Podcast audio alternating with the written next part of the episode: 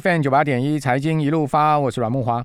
哦，美股的周三呢，在两大因素促使之下，哦，这个大盘持续反弹哦。第一个呢，就是美国众议院哦，以两百二十票对两百一十一票啊，哦，通过了拜登政府的一点九兆的纾困方案。哦，这是第一个因素。第二个因素就是在昨天晚上八点半，哈，我们节目有跟听众朋友预告，哈，美国要公布出来重要的指数，哈，这个物价指数 CPI 啊，就公布出来的数字啊，哎，让大家安心了，好，并没有超出预期啊。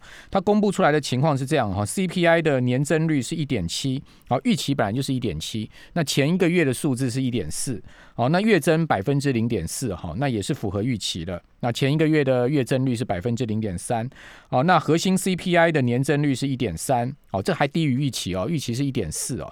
那前一个月的核心 CPI 的增幅也是一点四，哈，那月增率在核心 CPI 的部分呢是零点一，哦，跟前值一样，哈，前值也是零点一，所以呢，当八点半这个消息一公布出来之后啊，哇，那个美股期货就用喷的，就直接用拉的，好，因为我昨天晚上特别去观察。哦，那美股的电子盘哦，就直接用喷的就往上拉了，那往上拉之后就没掉下来，哦，所以说呢，中场啊，哦，这个美国股市啊，呃，这个道琼啊，哦，还有标普都收高，但是怪的是什么？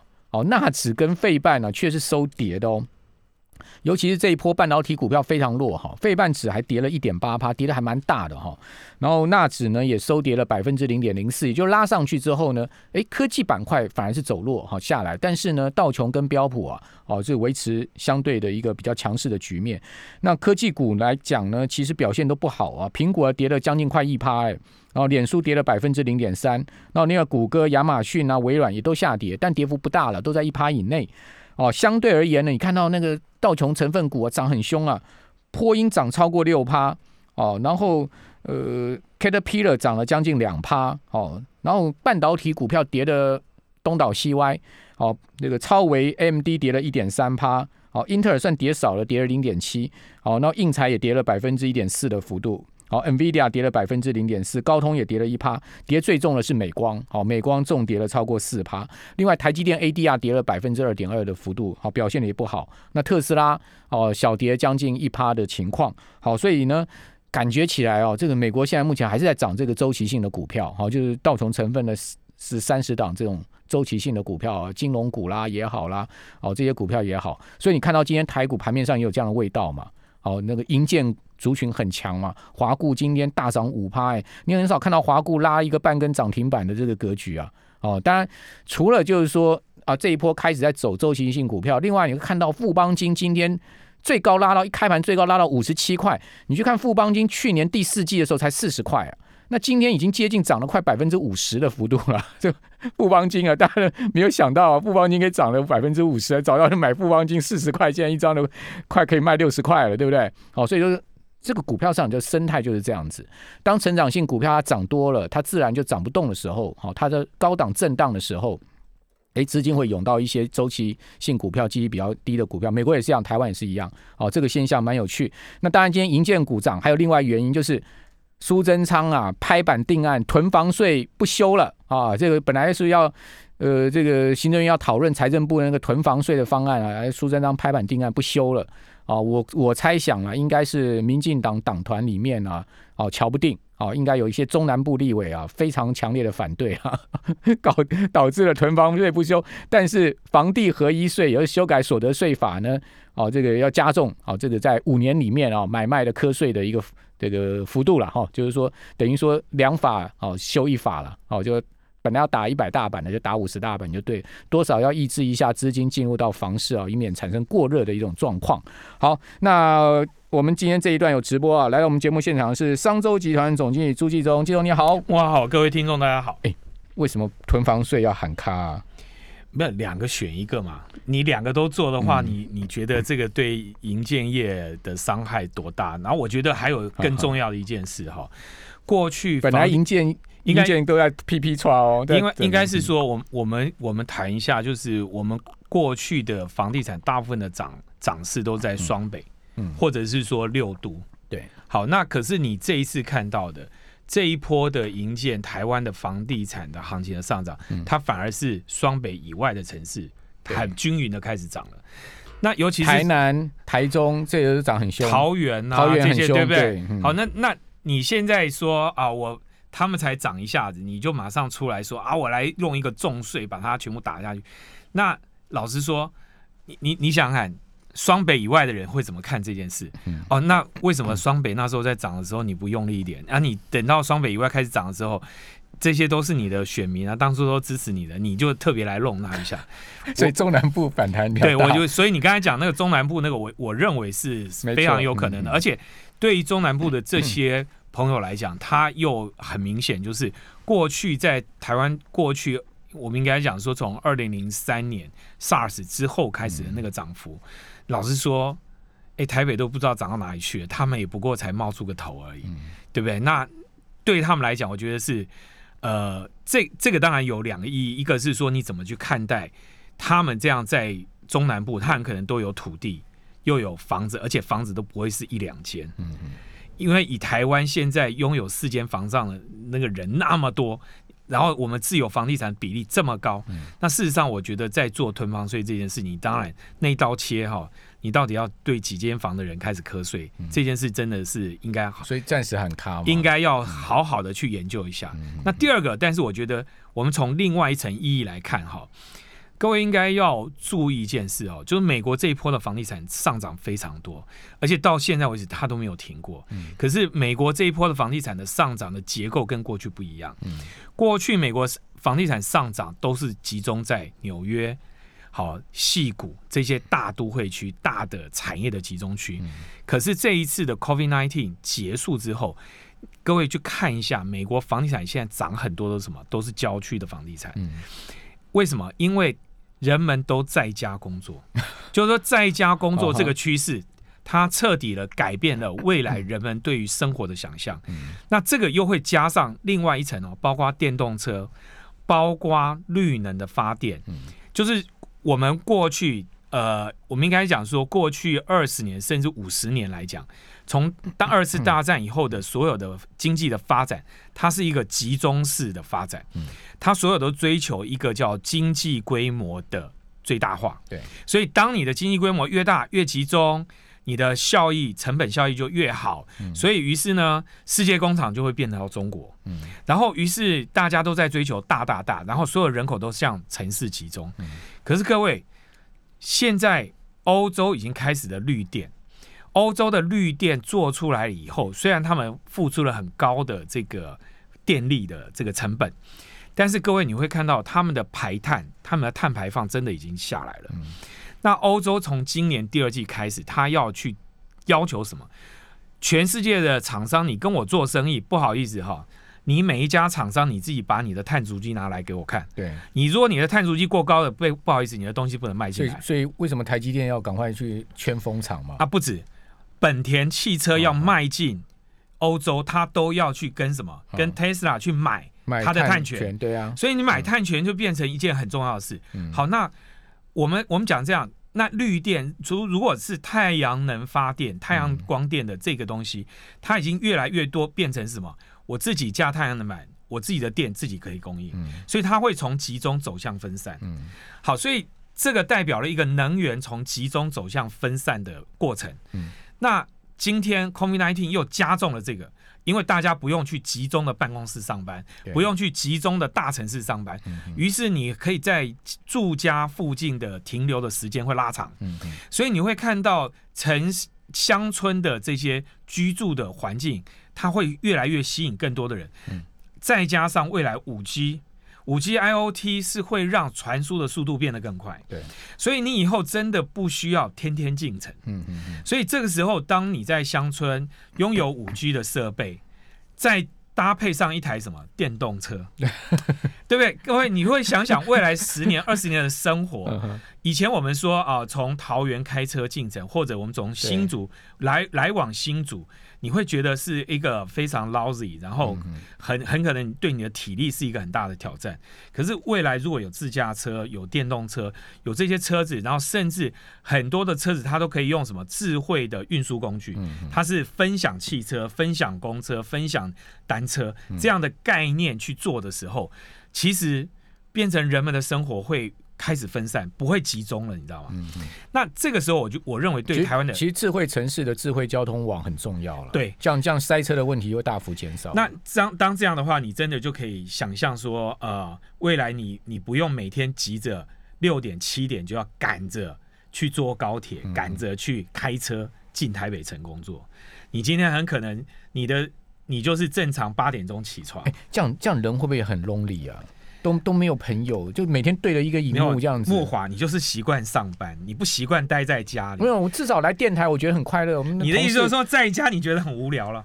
呃，在家你你能承认吗？我我觉得你敢，承认吗其实我跟你讲啦，工作是一种有趣跟一种呃，那工作是维持跟社会的关系，对啊，这个我同意。对对对，但是跟家人的互动，嗯还有你在你的住家附近可不可以发展你的社会关系，也是可以啊，对不对？邻居大家揪一揪打麻将就对了。对邻居的互动的关系，然后很多的生意的话，哎，这个我们举一个最简单的例子哦。Seven Eleven，你的你的这个过去我们看到这些便利商店，很可能都集中在都会区，未来它很可能分散在什么捷运站，嗯。或者是一些郊区的一些个社区的中间，它可能变重要。所以大家未来的生活，我觉得会有一个很大的改变。那这个就是新科技可以帮大家带来的。对了，这个未来的，我觉得未来五到十年，甚至十五二十年后啊，人类的生活面貌，哦，就如刚刚嗯季东所讲的，因为整个五 G 啊，甚至未来的六 G，对不对？对哦，电动车、自驾车，哦，全面的 AI 人工智慧化之后，会有个非常大的翻天覆地的这个颠覆哈、然后呢，改变我们的一个生活形态。好，那这当然有好有坏，我觉得比较不好的我我都可以。想象一个样貌，就是你在做健身的时候，对，还可以顺便主持节目。哎呦，那是怎样？我要转行变成这个型男教练吗？你已经差不多了，可以。然后 one more, two more, try left again。好了，我们先休息一下，等一下回来节目现场。九八新闻台 FM 九八点一财经一路发，我是阮木华。在我们节目期间，商周集团的朱基龙总经理哦，继荣带来 Smart 支付月刊，各位可以看到封面叫做“未来十年成长十倍电动车投资的机会”哈。那的确，未来电动车、自驾车也是会帮我们改变我们生活形态很重要的一个工具嘛，对不对？哈？是。对，你你讲说，如果大家都住在比较离城远一点的地方，那势必需要这些交通工具了嘛。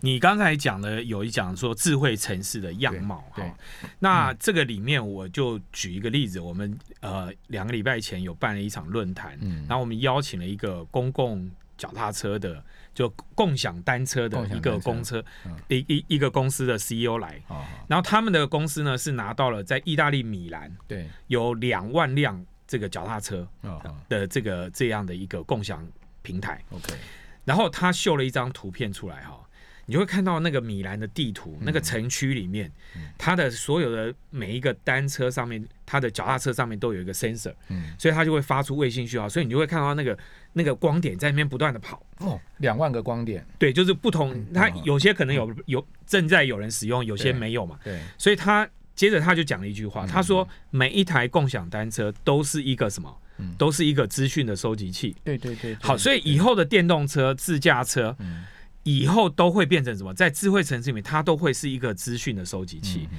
那这个资讯的收集器，它就会产生几个非常重要的功能。它收集了情情报之后，它就会用演算法告诉你说，木华，你现在要从 A 点到 B 点，你最好的这个交通方式是什么？嗯你从这边骑共享单车骑到捷运的哪一站，然后搭一个捷运过去以后，你刚好可以衔接到从哪里过来的一台公共巴士，你再过去，然后到了那一段以后，你再骑一个脚踏车就够。所以它可以帮你第一个 A P P 里面都会帮你设算说安排好你的最佳交通的方式，而且这个会跟着现在城市里面的交通状况随时改变。这是第一个，然后第二个，你随时到了某一个地方以后，你要去消费，你要去找任何的你想要运动、健身，或你要做任何的行为，你都可以找在这个搜寻上面，你就可以协助你去马上去那个 Google 的地图就会马上展现它的功能。那同时，一旦你发生任何的意外，你也不用好心人士再打一一九了，嗯。这个时候系统就会直接发出这个警讯，告诉请警察、请救护车过来救你。嗯所以你你这个才是我们讲的一个智慧城市的该有的样貌，或者这个会影响我们非常多的生活，所以你就会引引导出你最后讲的，那未来我们花在通勤的交通的时间会变少，然后我们花在很多的这种等待的时间会变少，那大家可以过一个更有效率。那你可以把这些。零星过去我们在花在交通上面的时间拿来做什么？做健身，做生活。所以，我我认为就是你刚回答你刚才讲说，未来的人他要干嘛？他要更懂得生活。你的生活的内容理论上他应该要更丰富。然后，那你做事情会更有效率。因为这一切，像比如说电动车，我们我我听到的，他们说现在 Tesla 新的电动车仪表板，对，未来的仪表板是整个那个。那个前面的那个玻璃，对不对？就抬头显示，现在还没有。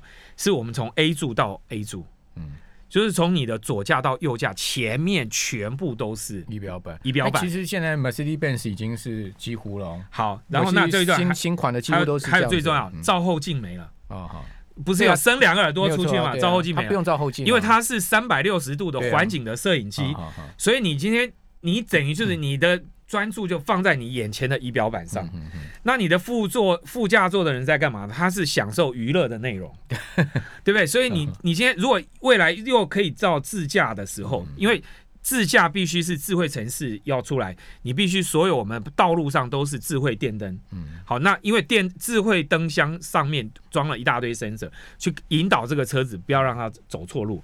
好，在那个还没有出来之前，你还要开车。可等到自驾车出来的时候，事实上我们上到汽一个自驾车上面，根本就是去娱乐、去享受生活的。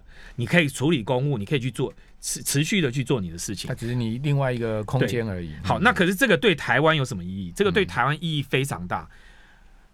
过去我们在汽车的零组件里面，我们扮演都是小角色，我们都不是整车的车厂。对。可是未来今年哈，二零二一年，单单在英国要推的电电动车就有二十九款车，所以你会看到很多很会设计。很会做电子的应用的公司都切进汽车的市场，一定要啊！好，那当这个时候，哎，其实台湾过去是 ICT 产业特别强，台湾又有很强的半导体产业，所以未来我们认为我们在电动车，无论是说 Tesla 也好，或者 Apple Car 也好，除了这两大品牌以后，未来还会有很多的车厂会出现。这个时候，台湾的这个供应链，我们做零组件意义就不太一样。那你看到现在台湾最有最有机会是什么公司？第一个当然。呃，我今天早上我有传一篇文章给你看。对，好，比如说红海的这个平台，嗯，我觉得就 M I H 平台，M I H 平台，各位你要注意哦，M I H 不是在做代工，对，就说。大家可能会讲说，M I H 并还没有拿到代工订单，Apple Car 也没有决定要交给他，那所以这个有什么呢？可是我们看到什么？红海已经决定他要做平台的生意，做平台意思有什么？所有的电动车你都可以来啊，你可以在我们这个平台上收集资讯，去做你擅长的事。所以这个平台一旦这个平台真的能够在全世界产生，吸引到非常多的电动车的生产公司上来，去使用这个平台的时候。哎，红海会掌握极大的数据，这些大数据会让红海产生下一个世代的一个变化。我觉得这是红海商业模式的一个改变。所以从这个角度来看的话，我觉得红海这个平台是很值得期待的，而且是台湾从代工要转型。不是直接做品牌公司，但是它是做一个平台公司。那这个时候，我觉得就引导台湾的更多的企业可以进入下一个十年的一个发展。那呃，可以把这些所有的技术都用上来。那红海股价还会涨吗？我觉得就看这个平台的发展。它最近整理，它整理很久了。这个平台的发展，如果有一些突破性、更明确的市政，证明它这个平台吸引到的。这个电动车的公司不只是大陆的公司，比如说我我我随便讲，如果今天欧洲有一个电动车的品牌决定也加入这个平台，它使用这个平台，哎，大家对这个平台的信心就会更强。那如果你今天只能吸引中国的自电动车，那当然我觉得就意义就不太一样了。那你还是要做全世界的生意，然后能够展现你这个商业模式的改变。我觉得这件事越多人看见。红海的股价就看起来就越有希望。好，红海去年底的时候大概在八十五块了，好，今年最高的时候涨到一百二十五，是。然后呢，最近一直盘哦，已经盘一个多月了，这个现在今天是收一百一十七啊。好，他看看能不能去挑战。那红海最近应该都不太会出来讲话，那我们希望他这个策略不断的布局，布到更深层的时候，一旦出现的时候，有休息的时候，就会让大家看到它一飞冲好天。，那呃，除了红海以外，零组件在个别零组件部分，台湾哪些公司？好，我想传统什么和大啊这些大家都很清楚。啊，我这边特斯拉概我念股，我看到这里面有一有一个特斯拉的概念股叫做智深科，哦，好四五五一，一这这档股票可能大家不是很熟哈。嗯那这档股票它原来是做精密基础加工的对，它现在已经开始增扩增到变速箱的一些产品，嗯。而且切入电动马达的这个这个产品。嗯。好，那这个而且它的公司已经打入了 Tesla 的供应链，那这个以法人已经开始注意它，那我觉得这一档股票大家也可以留意一下。好，那它的股价现在目前在盘整了，哦是。这个今天收一百七十六那，除了电动汽车以外，电动脚踏车也是一个值得注意。巨大美利达最近股价也蛮强的啊，是的，所以我觉得电动脚踏车对台湾自行车产业也是一个颠覆，很大的颠覆大家可以注意这个整个产业趋势的发展。好，谢谢朱谢谢，谢谢。